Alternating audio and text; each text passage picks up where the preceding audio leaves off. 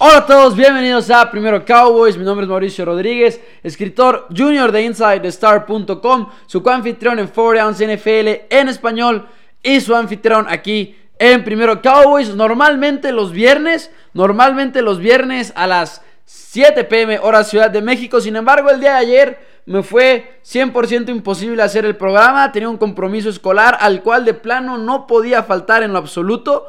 Sobre todo porque el sábado iba a tener que faltar por, por NFL Time en D95, que ya es compromiso y de plano no lo podía yo posponer ni nada por el estilo. Entonces tenía que asistir el viernes sí o sí a un taller. Y bueno, ya estamos aquí para compensar ese pequeño programa del día de ayer. Obviamente aquí a través de Facebook Live. Obviamente también les platicaba que ya lo estábamos grabando como podcast. Así que un saludo a toda la gente que nos está escuchando a través de Spotify, si van manejando, etcétera. Gracias por escoger, escuchar primero Cowboys. Siempre vamos a estar aquí todas las semanas. Y por supuesto, semana de descanso para los vaqueros de Dallas. Así que el día de hoy no nos vamos a preparar para un partido. No vamos a hablar tanto de rivales ni nada. Más bien va a ser como más discusión interna de los vaqueros de Dallas. Y sobre todo tenía que haber programa esta semana. ¿Por qué? Porque Michael Bennett es un Dallas Cowboy y hubo un trade importante para los vaqueros de Dallas esta semana. Antes del martes, que el martes es la fecha límite para realizar un trade si estás en la NFL. El martes a partir de las 3 pm hora Ciudad de México ya no va a haber trades. Por ahí tuve un pequeño problema con el internet. Dice que está interrumpido el video, pero ya regresamos. No hubo tanto problema al parecer, no hubo tanto problema. Una disculpa por esa pequeña traba. De repente falló ahí el internet. Pero sí, ya no hubo tanto problema. Saludos a todos los que están uniendo al programa en los comentarios. Saludos a José Rentería, saludos a Julio Olvera, Abdul Aguirre, Armando Alvidri. Una disculpa si no alcanzo a contestar todos los comentarios. Dice Jimmy Ceballos, that jersey though. Y sí, traigo el jersey de Dak Prescott pero versión militar. Saludos a Kili Rodríguez que me regaló este jersey. Margarito Flores y saludos. Nos traes mareados con los cambios de horario, pero aquí estamos pendientes. Saludos a Margarito. Una disculpa de nuevo. Compromiso escolar que de plano no me pude zafar, pero el horario se queda igual. El horario va a seguir siendo todos los viernes a las 7 pm hora Ciudad de México. Nada más ahora de plano fue esa pequeña interrupción. Saludos desde Monterrey, Mauricio. Dice, está fregón tu jersey, por no decir otra palabra. Saludos a Orlando Reyes y muchas gracias. Dice, ¿cómo estás? ¿Cómo va todo con lo de el trade? Pregunta Eduardo Bojorques. Y Edgar Piñuelas pregunta, ¿crees que Bennett pueda jugar como tackle defensivo? Sí y sí. Eh, vamos a platicando de una vez de Michael Bennett. Denle like al video, compartan. Ustedes saben que me ayuda muchísimo que compartan el video. Y efectivamente, efectivamente, Michael Bennett llega a los Vaqueros de Dallas por medio de trade. Es un trade por el cual los Vaqueros de Dallas no pagan tanto, nada más pagan una selección de séptima ronda del 2021. Y mucha gente me ha preguntado por qué, por qué pagan tan poco y sobre todo por qué Patriotas se conforma con tan poco. Y la razón es que los Patriotas de Nueva Inglaterra muy probablemente se van a deshacer de Michael Bennett de una manera u otra. ¿Por qué? Porque Bennett tenía problemas en Nueva Inglaterra había problemas ahí de actitud, había problemas de todo, no estaba contento con su rol, no estaba contento con su tiempo de juego, se peleó con el staff. Hubo problemas al final de cuentas. Y sí, sí lo es Michael Bennett, un jugador problemático y ese es el defecto que tiene. Porque cuando está en el emparrillado la verdad es que es muy bueno. Y creo que incluso podría ser considerado uno de los, no de los élite ni nada, pero uno de los mejores linieros defensivos en la NFL cuando está en el emparrillado y cuando está motivado. Si los vaqueros de Dallas logran motivarlo y creo que lo pueden hacer con tiempo de juego, creo que va a haber mucho más el campo en Dallas de lo que lo vio cuando estuvo con los Patriotas. Si lo puedes tener en el campo, puede jugar muy bien y puede jugar en el interior. Dice por ahí Daniel Rodríguez Patiño, añade la razón de tope salarial. Él es fan de Patriotas, es mi hermano y confitrión en Four Downs. Si lo cortabas, no si lo cortas, no ahorrabas. Efectivamente, ahí se ahorran un problema los Patriotas en el tope salarial. Ese es otro motivo importante. Y sí puede jugar en el interior también. Michael Bennett tiene experiencia jugando en el interior y para los vaqueros de Dallas creo que lo vamos a ver, pues, eh, un poco en ambos puestos. Ahorita estaba platicando con alguien y le digo, velo de esta manera, vean el trade de esta manera. Si al principio de la temporada, y creo que fue RJ Ochoa también el que lo puso en Twitter, te hubieran dicho, tradearías una séptima ronda y ataco Charlton por Michael Bennett, no hubieras dudado en decir que si efectivamente es básicamente lo que los vaqueros de Dallas hacen, obviamente no tradean a Taco Charlton, sino lo cortan y luego Miami lo firma y terminan tradeando en la séptima ronda por Michael Bennett. Y creo que es una mejora muy importante para el equipo de los vaqueros de Dallas. ¿Por qué? Porque no solamente le das un poco de profundidad a la posición, no solamente le das esa opción de que, oye, lo puedo meter en el interior de la línea defensiva y jugarlo como tackle, sino también le das un segundo defensive end a los vaqueros de alas para jugar cuando Robert Quinn salga del emparrillado. Robert Quinn, que de hecho también viene por medio de un trade antes, eh, antes de que comenzara la temporada por vía de los Miami Dolphins. Y ha funcionado muy bien para los vaqueros de Dallas. Se lesionó, ahora le vas a dar un poco más de descanso. Y sobre todo, lo, cuando Robert Quinn salía del campo, ¿quién entraba? Entraba Doran Samson o algo por el estilo. La verdad es que no era una posición muy profunda para los vaqueros de Dallas. Creo que ahora con Michael Bennett lo es. Y además el plus que les menciono de... Igual ibas a meter a Robert Quinn y en el interior vas a poner a Michael Bennett y a Malik Collins o igual los quieres jugar en diferentes posiciones. Y a Marcus Lawrence, por supuesto, del otro lado de la línea defensiva, que es donde ha sido tan exitoso. A mí en lo personal me gustó muchísimo el trade. Me gustó bastante. ¿Por qué? Porque Bennett le quitas lo problemático y realmente es un jugador muy muy bueno. Si nada más consideras lo del campo, es buenísimo. La verdad es que lo es. Creo que los vaqueros de alas lo pueden mantener motivado. Y si no, si no funciona, Perdiste una selección de séptima ronda. No del 2020, del 2021. Así que para mí fue un trade con muy poco riesgo para los vaqueros de Dallas y con mucho, mucho rendimiento potencial que puede pagar dividendos increíbles para los vaqueros de Dallas. Dice por ahí Eduardo Villaseñor, un buen jugador, pero si Belichick no lo metió en cintura, misión más que imposible para Garrett, terminará siendo un enorme problema para mis Cowboys. La verdad es que no lo creo, creo que muchas veces sobrevaloramos los problemas que tienen los jugadores con ciertos equipos. creo que si los vaqueros de alas logran motivarlo con tiempo de juego, creo que no va a ser un problema. Y, si lo, y, lo, reitero, si sale mal, perdiste una selección de séptima ronda y no pasa nada. Rafael García Camacho dice, ¿qué tanto puede ayudar la llegada de Michael Bennett? Como ahorita lo mencionaba muchísimo, dice por ahí Cristian Ortega, por fin puede ver, pude ver el programa en vivo. Saludos a Cristian, que ahí se le acomodó ahora esta, este horario.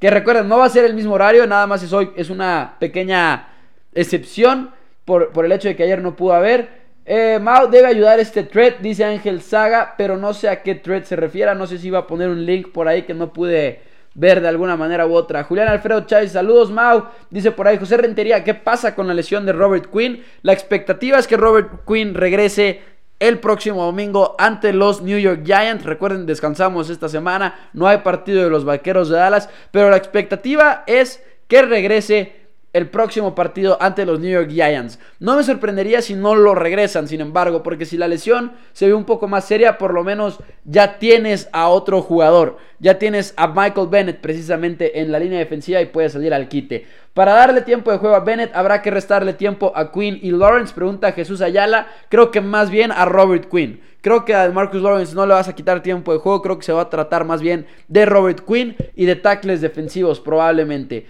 Dice por ahí Iván Quesada, ya lo conoce Richard cuando estuvo en Seattle. Por ahí, de hecho, Michael Bennett, los últimos tres equipos en los que ha estado fueron Patriotas. Águilas, que de hecho estábamos viendo unas repeticiones ahorita de Águilas Vaqueros del, del año pasado. Y vaya que jugaba bien contra Vaqueros. Así que va a ser muy interesante cómo se adapta ahora con, los Cowboys. Y con Seahawks, precisamente como le mencionan ahí, cuando Chris Richard estaba en Seattle. Sería algo tipo Elliot Pollard, sea quien sea que juegue, es buen resultado, dice por ahí Jesús Ayala, más o menos. Pregunta Julián Alfredo Chávez que dónde conseguí el jersey. No les sabría decir porque este me lo regalaron, pero lo deben de vender sin ningún problema en NFL Shop o en cualquier tiendas, si ustedes están, por ejemplo, yo estoy, Chihuahua está cerca del Paso, en Estados Unidos, y hay un outlet y ahí venden los jerseys también de los Vaqueros de Dallas, pero no sabría decirles, en internet sí les puedo decir que en NFL Shop, no sabría dónde más, hay una página que ahorita está de moda que se llama Affordable Jerseys, y ahí también hay jerseys de NFL, si no me equivoco, yo ahí me he metido a ver, pero de MLB. Nada de Randy Gregory, pregunta Ricky Ricardo, nada, nada, nada en lo absoluto. Mayo Ambris que Mayo Ambris es fan de Patriotas, nos da el comentario de excelente jugador, pero en Pats son muy o buscan ser muy disciplinados y eso trae secuelas para los próximos trades del 2021. Si se evitan los detalles extra cancha, será de gran ayuda a tus Dallas Cowboys. Gracias a Mayo por el comentario y saludos, le mandamos un saludo. Dice por ahí, estuvo con Eagles, ya se salió, dice Sorgi Reyes. Eh, pero estuvo primero con Patriotas. Estuvo primero, bueno, no, perdón. Estuvo más reciente con los Patriotas de Nueva Inglaterra. Dice por ahí, Bywick es lo más aburrido del mundo, dice Cristian Álvarez. La verdad es que sí, pero por lo menos traemos la victoria de Eagles encima de nosotros y no las derrotas que traíamos anteriormente. Una derrota después del partido de Jets hubiera sido algo bastante difícil de superar porque ahorita estaríamos hablando de Jason Garrett todavía y afortunadamente estamos hablando de cosas igual y un poco más positivas, igual estamos hablando también un poco de pues una perspectiva más completa respecto al equipo de los Vaqueros de Dallas, que de hecho de eso vamos a hablar ahorita también, con lo de conclusiones de Cowboys a media temporada. Dice por ahí Rodríguez Javier, ¿qué ha pasado con Quinn y Leighton Van Der eh, saludos de Ciudad Juárez y la contratación del Bennett se me hace muy bien y sobre todo barato. Al igual que lo que mencionábamos sobre... Sobre... Válgame. Robert Quinn, Leighton Van Der también se espera que esté listo para los Giants de Nueva York. Dice por ahí Charlie Martínez, se vienen unas semanas pesadas después de los Giants. ¿Qué tantos partidos se tienen posibilidades para amarrar la división?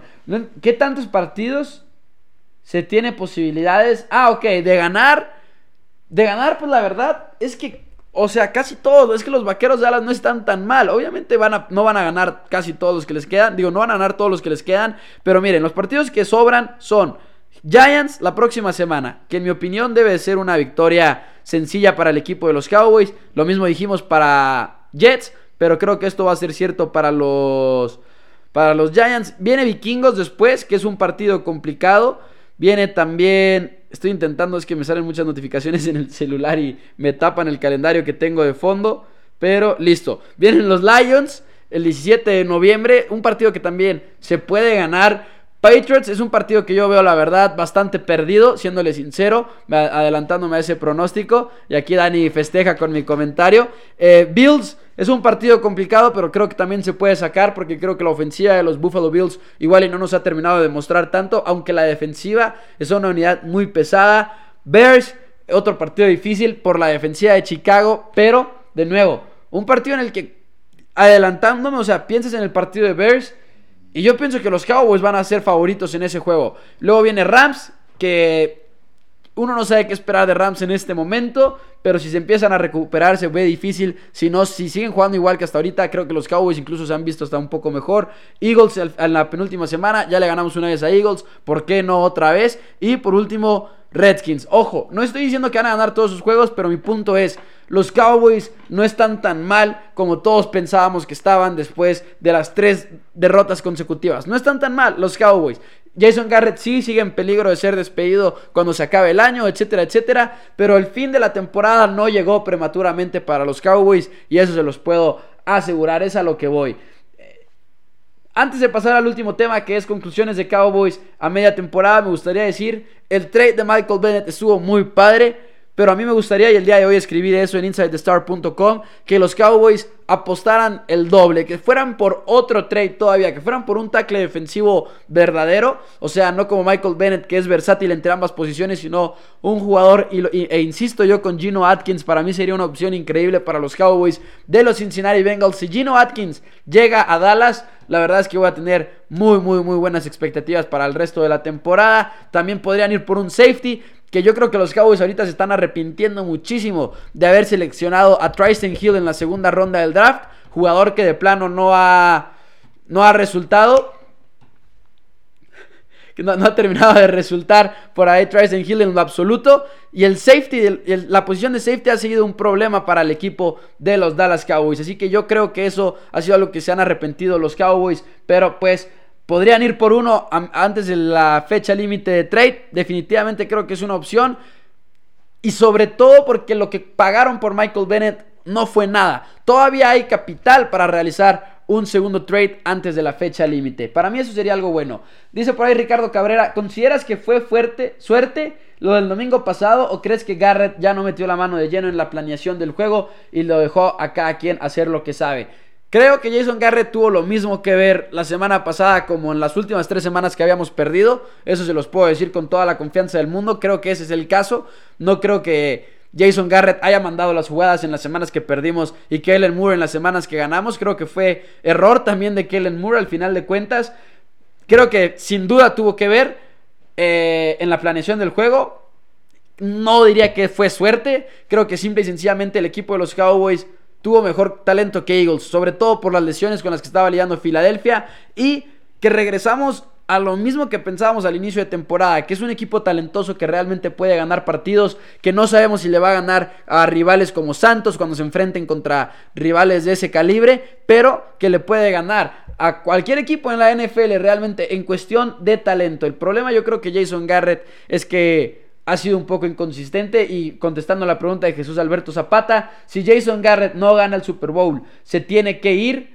Yo creo, yo creo que Jason Garrett no está en el equipo de los Cowboys en el 2020 a menos que lleguemos al campeonato de la Nacional y que nos vaya bien en el campeonato de la Nacional. O sea, si llegan a ese juego y a los Cowboys los aplastan por completo, creo no me sorprendería que también busquen otra alternativa, los Dallas Cowboys. Pero yo en lo personal me sorprendería si Jason Garrett es coach en el 2020, a menos que como digo, lleguemos al Super Bowl o al juego de final de conferencia, etcétera, etcétera. Dice por ahí Ángel Saga, esas señas que por ahí aquí me estaba mi hermano distrayéndome con un ruido y le, Dice por ahí, contra Jets se confiaron, dice Julián Alfredo. Pensaron que un equipo sin victoria sería fácil. Creo que en parte también se confiaron definitivamente ante los Jets de Nueva York. Eran un equipo que al cual tenían que vencer sin ningún problema y batallaron muchísimo como nosotros lo vimos en el partido. Dice por ahí Ricky Ricardo, ¿hay alguna posibilidad de algún cambio de kicker? ¿Valdría la pena traer a un reemplazo?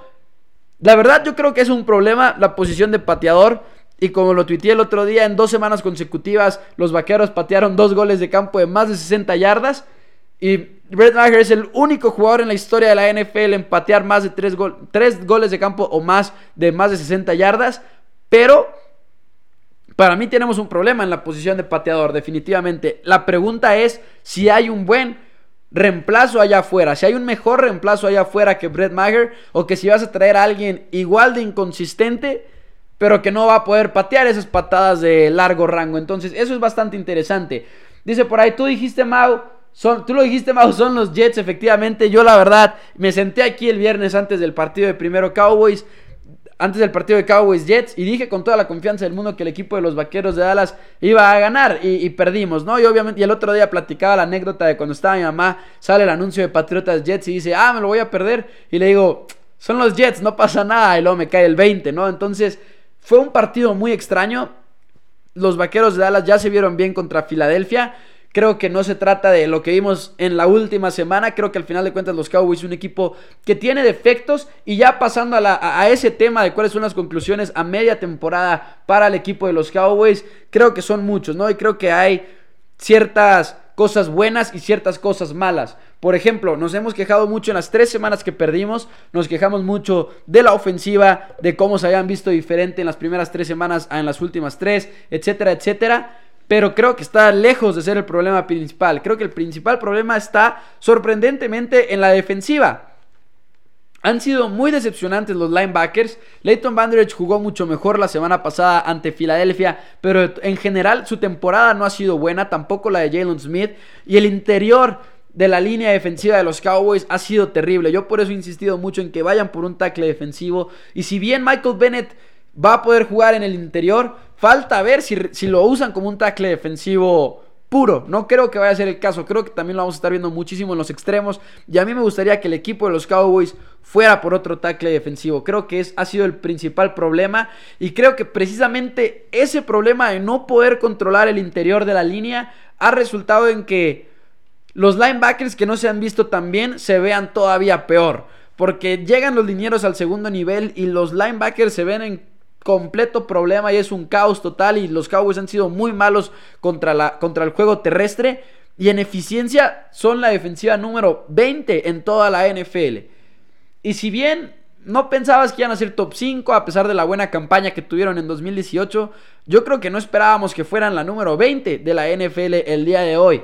Así que eso fue algo bastante decepcionante. Dice por ahí Ricardo Cabrera, ¿crees que Chris Richard es realmente el que esté coordinando la defensiva o aún Marinelli es el que manda? Rod Marinelli es el coordinador defensivo, pero Chris Richard está mandando las jugadas en día de juego. Pero la responsabilidad es de ambos. La responsabilidad es de ambos y es parecida a la pregunta a cuando, por ejemplo, cuando nos preguntábamos, ahora que estábamos perdiendo partidos, si Garrett se había apoderado del play calling Pues no, simple y sencillamente a Kellen Moore también le fue mal, también le puede ir mal. Y, me parece siempre muy interesante porque siento que a veces estamos como que buscando quitarle la culpa a coaches jóvenes como Richard, coaches jóvenes como Kellen Moore, en los cuales tenemos mucha fe, para nada más aplicarles la culpa a coaches como Rod Marinelli, a coaches como Jason Garrett, que son los más grandes y que a veces son los que todos queremos que se vayan.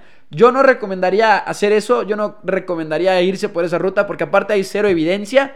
En el caso de Kellen Moore, él es el que ha estado mandando las jugadas y en el caso de Chris Richard, él es el que ha estado mandando las jugadas. Ambos pueden mejorar definitivamente, pero no les quitaría toda la culpa porque a ellos también les toca, a ellos también les toca parte de la culpa sin duda alguna. Dice por ahí, ¿no crees que hay que darle un poco más de tiempo al pateador? Dice Raúl Contreras, quizá sobre todo si no crees que hay un mejor, una mejor opción allá afuera, pero yo creo que sí es un problema, yo creo que es un problema porque fue muy inconsistente. La verdad es que se le acabó la racha en 2018 y empezó la inconsistencia por completo, sobre todo en el rango de 30 a 49 yardas. Ha sido muy, muy inconsistente. Igual y si vale la pena darle más tiempo, pero bueno. Saludos desde Celaya, Mau, saludos a Luis Quintero, dice Oscar Gael. Mañana victoria de los Cowboys, me sentiré mal mañana por la bye week. Y saludos a Zavala Padrón que nos está viendo desde Reynosa. José Rentería dice que se regrese Taco Charlton. No, la verdad es que no. Yo por mí que no se regrese Taco Charlton, no hay problema. Pero necesita cambiar la dirección para head coach, dice Ángel Saga. Dice ahora para un partidazo entre Auburn y LSU. Y la verdad es que sí, aquí lo tengo, ya está por acabarse. 13-23. Y parece que no supe si marcaron castigo en esa última jugada, pero aquí lo tengo precisamente Auburn LSU. Concuerdo en que fue un partidazo, pero al parecer ya se va a acabar y LSU va a salir victorioso. Al menos que aquí se ponga un poco más interesante la cosa con una anotación de Auburn. Mau, supe que quizá Cam Newton podría salir de Panthers. ¿Crees que podría convenirle a Dallas como suplente de Dak o sería muy costoso? Pregunta Cristian Álvarez. A mí sí me gusta Dak. Creo que Creo que sí sería muy costoso, sobre todo porque ya nada más le queda un año de contrato y creo que si se sale de Panteras va a querer algo jugoso y él va a querer ser titular. No creo que vaya a querer llegar a un equipo a ser banca. Creo que va a buscar ser titular en otro lado. Con mucha razón lo va a buscar y, lo va a obtener probablemente. Entonces no lo veo como algo viable. Pero es buena pregunta. Dice por ahí Ángel Saga, la visión es la adecuada, no veo una mística de juego. Dice, dicen que Jerry Jones necesita contratar solo head coaches que son moldeables y fáciles de manejar. Dice Charlie Martínez, que a mí la narrativa de que son títeres de Jerry Jones nunca me ha gustado, nunca he sido fan, tampoco he sido fan y ustedes lo y se los he dicho aquí en el programa, nunca he sido fan de la narrativa de a Jerry Jones no le importa ganar porque está ganando dinero. Cuando es bastante lógico que si ganara más partidos ganaría más dinero y que claro que le importa ganar a Jerry Jones. O sea, porque muchas veces luego se maneja eso como como si no quisiera mejorar. Igual y es malo como directivo, igual y lo quieren criticar por otras cosas, pero para mí ese no sería la manera de abordarlo. De que no le importa ganar porque está ganando dinero. Eh, la verdad se me hace... Eh, digo, eh, sé que la afición está muy frustrada por más de 20 años de no ganar un trofeo Lombardi, y lo entiendo. Digo, a mí no me ha tocado ver a los Cowboys en un campeonato de conferencia, así que Entiendo la frustración, pero al mismo tiempo siento que luego nuestras conclusiones tienden a ser a veces muy simples. Creo que los problemas son muchos más, mucho más complicados que eso. Y finalmente algo que quería decir del lado de la ofensiva, los Cowboys han visto mucho mejor de lo que pensamos. De hecho son la defensiva número uno en eficiencia en toda la NFL. ¿A qué me refiero cuando digo eficiencia? Es DVOA. Es una estadística que a mí me gusta muchísimo, que básicamente mide todos los equipos y cómo les va en ciertas situaciones. Por ejemplo, cómo les va en tercera y dos contra tal equipo, etcétera, etcétera. Y saca un promedio en la liga. Y entre más encima estés del promedio en ofensiva es mejor. Y entre más negativo esté el promedio, tu porcentaje por debajo del promedio es mejor cuando estás analizando defensiva. La defensiva de los vaqueros de Dallas en esta estadística es la número 20. La estadística ofensiva de los vaqueros de Dallas es la número 1 en toda la NFL cuando consideras ofensiva total. Y a mí eso para mí es muy prometedor porque sí te habla un poco bien de Kellen Moore y te habla que a pesar de que ha habido problemas como en el partido de Green Bay, de las intercepciones de Dak Prescott, que fueron tres en total, de todas maneras están moviendo bien la bola, están lanzando profundo. Dak Prescott es el coreback número 3 en yardas por intento, a pesar de que Dak Prescott no lanza más de 5 yardas, pero Está promediando 8.9 yardas por intento. La verdad lo están haciendo muy bien los Cowboys y me gusta mucho todo esto de la ofensiva de los Vaqueros de Dallas. Dice, pues ¿qué pasó con Jimmy Johnson cuando dijo jugaban solo los Cowboys de Aikman, Emmett e Irving? Se fue y no fueron lo mismo. Dice Ricardo Cabrera, ¿cuál es su pronóstico para lo que resta de la temporada? ¿Cómo terminarán? ¿Cómo terminarán? No les sé decir, pero creo que los Cowboys ganan la división. Creo que los Cowboys ganan la división. Digo, no, no les voy a decir ahorita un récord exacto, pero les puedo decir que la verdad, yo creo que los Cowboys ganan la NFC East encima de las Águilas de Filadelfia. No cambiaría mi pronóstico del inicio de la temporada, que era que ellos ganaban la división. Creo que el 10-6 del que hablábamos, o incluso el 11-5 en una sorpresa del que hablábamos antes de la temporada, todavía es alcanzable. Creo que no estamos tan lejos de eso todavía. Y creo que los Cowboys van a sorprendernos similar a como lo hicieron el año pasado, que empezaron 3-5, ahora va a ser un 3-3 y van a terminar en playoffs y van a terminar haciendo un poco de daño incluso. Creo que si los Cowboys solucionan con otro tackle defensivo o, o, simple y sencillamente logran solucionar la defensiva específicamente contra la tierra, creo que este equipo puede llegar a ser mucho mejor porque los Cowboys en, en, ofensiva están funcionando y están moviendo la bola y eso para mí es increíblemente importante. Preguntaban ahorita que si Nacionales o Astros antes de la temporada era antes de la Serie Mundial era Astros, ahorita lo cambié a Nacionales porque al final de cuentas esa ventaja de 2-0 me hizo dudar mucho. Hoy se va a poner muy bueno. Si gana hoy Astros, te vas 2-2. El día de mañana es, se va a poner muy bueno si va 2-2 porque ya va a empezar otra vez la rotación. Otra vez Garrett Cole, luego Justin Verlander, quién sabe. Pero yo me voy a ir con Nacionales y voy a apoyar a Nacionales. Dice por ahí, ¿cómo ves si se va Looney vía trade? No me gustaría, pregunta Alex Flores, pero a mí no me gustaría, a menos que sea algo de mucho valor porque la verdad es que Joe Looney es una buena pieza para un equipo de los Vaqueros de Dallas que ha tenido unas cuantas lesiones en, la, en la línea ofensiva si lo tradeamos por algo bueno y sobre todo si Conor McGovern ya está sano, adelante, tradeen a Joe Looney, me gustaría. Sorgi Reyes, muchas gracias por el comentario. Dice, felicidades por la columna de esta semana en Inside the Star, fue una joya. Muchísimas gracias a Sorgi Reyes. Ustedes la pueden leer, Cowboys en español, Analytics en la NFL y lo que dicen de Dak Prescott. Rápidamente les platico de qué es. Es una de mis columnas favoritas, si les soy 100% sincero, que he escrito desde que llegué a InsideTheStar.com. No está tan larga, es sencilla y no entro muy a fondo, pero me gustó mucho. ¿Y de qué trata Analytics? ¿Qué son los Analytics? Es una manera una tendencia en la NFL de las más importantes, si no es que la más importante, una tendencia que ahorita está impactando cómo los equipos de la NFL toman decisiones y más. Son estadísticas un poco más avanzadas, ya no es yardas totales, ya no es eso, ya es EPA, que es puntos agregados esperados por sus siglas en inglés, etcétera, etcétera. Lo explico en la columna. Espero que la disfruten y la puedan leer. Dice, ¿crees que volveremos a perder un juego en casa? Uf, esa pregunta es buena. Esa pregunta es buena. Podría ser contra Rams, podría ser contra Vikings. Hay riesgo de perderlo definitivamente. Pero bueno, ya hablaremos más adelante. Amigos, yo por hoy me despido. Muchas gracias por acompañarme el día de hoy en Primero Cowboys. Una disculpa por haberlo hecho un día después. Pero nosotros nos vemos. Síganme en Twitter, arroba Mau NFL. Y como siempre, Go Cowboys. Denle like al video y compartan. Me ayuda muchísimo que lo hagan. Muchas gracias por acompañarme el día de hoy. Disfruten su semana de descanso.